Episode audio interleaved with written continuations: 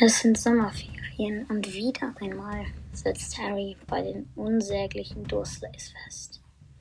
Doch diesmal treibt ihn größere Unruhe denn je. Warum schreiben Ron und Hermine so rätselhafte Briefe? Und vor allem, warum erfährt er nichts über die dunklen Mächte, die inzwischen neu erstanden sind? Noch ahnt er nicht, was der geheimnisvolle Orden des Phönix gegen Voldemort ausrichten Noch. Als Harrys fünftes Schuljahr in Hogwarts beginnt, werden seine Sorgen nur noch größer.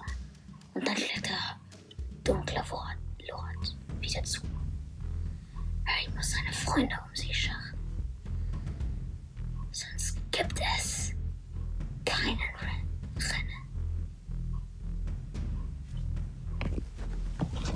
Harry Potter und der Orden